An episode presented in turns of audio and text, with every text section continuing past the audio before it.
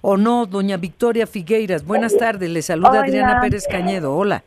¿Qué tal? Muchas gracias. Buenas tardes. Gracias por este tiempo y este espacio. No, al contrario. Gracias, Victoria. Bueno, pues sabemos que acuden para apelar la sentencia del juez de ayer. Justo le estaba explicando a nuestro auditorio lo que pasó y el bloqueo de cinco horas. Y, parece ser que si no actúa uno de esa manera, no hay oídos para ser atendido. Em, ¿Qué es lo que ha pasado en las últimas horas? Victoria, por favor. Sí, sí, si bien lo comenta, pues el día de ayer hubo un bloqueo en periférico, porque justamente estábamos pidiendo que las autoridades correspondientes se, se apersonaran ahí con nosotros. Llegó gobierno, llegó fiscalía y llegó el Poder Judicial. Eh, el día de hoy nos, nos citaron con el secretario técnico del Poder Judicial. Tuvimos una, una reunión a las 11 en punto de la mañana aquí en el juzgado de Atizapán y bueno, lo único que se estaba pidiendo aquí era sobre todo el comunicado que estuvieron mandando medios de comunicación, en donde estaban hablando precisamente de la sentencia de del juez. Eh, me comentan sobre ese punto que, esa, que ese comunicado ya no se encuentra en la plataforma. Eh, uno de los puntos en los que ellos están comprometiendo es de que se va a llevar de manera imparcial y justa y transparente eh, la decisión a detalle de la apelación que vamos a meter en, estos días. Todavía seguimos en días hábiles para poderle integrar esta apelación, porque se está trabajando a detalle por medio de la Fiscalía y de mis asesores legales. Y el otro punto es que también eh, Contraloría Interna del Poder Judicial va a juzgar y va a analizar el actuar del juez. Y bueno, esos son los compromisos y, y, los puntos que se llevaron en la mesa de diálogo de hace rato. Me siento tranquila, me siento, pues, de cierta forma eh, segura en el sentido de que ellos sí se van a comprometer realmente conmigo y, y que van a prestar la atención a la apelación y que se va a llevar de manera imparcial esto y de manera justa. Sí, pero la investigación al juez, ¿cómo tendría que proceder? Eh, o sea, Victoria, ¿tú crees que atrás de eso tal vez el tío eh, soltó dinero al juez para que eh, lo mandara a su casa con un brazalete? No, el brazalete se lo otorgaron en la fase de juicio eh, de control. Eso fue antes de llegar hasta esta etapa, que fue con este juez. Quien le brindó el brazalete fue la jueza Iris Miranda Marcos, que ahí fue la Fiscalía de Género quien solicitó este cambio de medida cautelar. Mm. Él estuvo llevando ese proceso con, con su brazalete, ¿no? Así llevaba el juicio. Eh, sin embargo, ya cuando nosotros llegamos a la fase eh, de juicio oral, para el desahogo de pruebas, testimonios y todo eso, es que nos toca este juez, Juan Manuel Alejandro Vitela Martínez Vitela, y es quien da este fallo.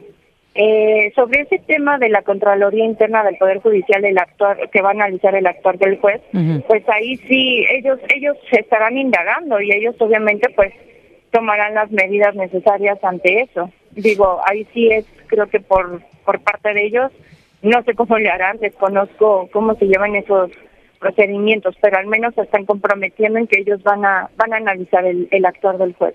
¿Pero hay sospechas de que pudiera haber sido sobornado, Victoria?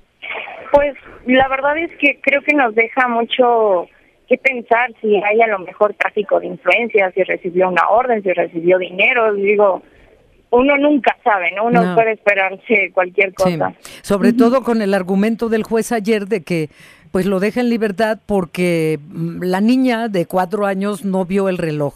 Y nos, o sea, es tan ridícula esa, eh, esa sentencia con ese argumento. Eh, te, te, pusiste furiosa, lloraste de rabia y no es para menos, Victoria. No, por supuesto. Sí.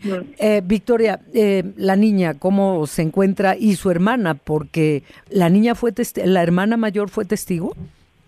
No, quien sufrió esto fue mi hija mayor fue mi hija mayor la que confesó esto. Sin embargo, yo cuando empiezo a sospechar que algo no anda bien, es porque las dos empiezan a manifestar comportamientos extraños. Sin embargo, la chiquita, mi hija menor, ella nunca me, me, manifiesta que ella vivió un acto como el abuso sexual que, que la hija, que mi hija mayor, la hermana, manifestó. Ella sí confesó que, que el tío le hizo esto en el área de la cocina, en casa de su tío y era de noche y llevaba pijama. Es por ello que es tanta mi indignación con el juez que yo digo, o sea, era la responsabilidad de niña decirte la hora exacta, la fecha exacta, la dirección. Sí. Yo digo, pues los niños de esa edad se basan de día, de noche, luna, sol, frío, calor, o sea, son cosas que yo digo, por Dios santo, no es posible si, si tú, si tú, juez, viste a la niña en la declaración que tuvieron a solas, en donde te manifestó quién, cómo y en dónde fue esto, ¿no?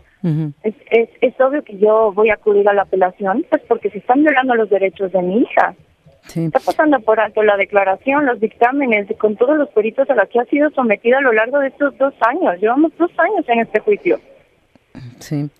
Entonces, ¿y están siendo atendidas psicológicamente las dos? Sí, sí, por supuesto. No, yo también. Sí, yo también, por supuesto. O sea, al final quien quien está, por supuesto mi hija, pues no tiene por qué estar estar sometida a pruebas psicológicas, a estar declarando, estar parada en fiscalías, o sea, mi hija necesita ser niña y ya le toca ser niña, entonces está trabajando en ello, pero pues como yo soy la voz de mi hija, obviamente soy yo quien está llevando todo este proceso, ¿no? Para para obtenerle la justicia. Claro que estoy afectada, Claro que mi hija, de cierta manera, sabe que pasó algo malo. Ella no puede dimensionar la gravedad del asunto pero pero está está salvo está salvo obviamente desde que yo supe esto ella no volvió a tener contacto alguno con su agresor que es su tío. y con el papá hermano del agresor. El papá eh, las visitas con el papá son en un centro de convivencia en Ecatepec y este y ahí es donde donde ve a sus hijas porque son visitas vigiladas. Sí así tiene que ser porque es el hermano del agresor no es correcto y además pues el papá no la no la apoyó a pesar de que no lo dijo el mismo el mismo día. Eh, acudimos los dos a levantar la denuncia, él no quiso denunciar, yo sí levanté la denuncia eh, y el papá al final quiso defender a su hermano y no y no a su niña. Ah. Eh, bueno, pues este, no les cargo más por ese lado, Victoria. estaban considerando ayer otro plantón. ¿Existe esa posibilidad? ¿Depende de qué? No, ya tuvimos la, la plática ahorita con el Poder Judicial y, y se llevó de manera de manera correcta con compromisos y, y, no no no estamos pensando hacer otra otra manifestación y otro bloqueo. No para nada. Bueno Victoria ojalá ojalá que, que, que sean escuchadas sus demandas y que se aclare esto y se juzgue conforme a la ley, no conforme a la interpretación del juez, porque no le dio la hora y la dirección. Eh, de Exactamente. Exactamente. Es, es, ridícula esa. Es absurda, es, es indignante. Es, indignante. No. Tienes toda la razón, tienes toda la razón y lloraste de rabia con justa razón.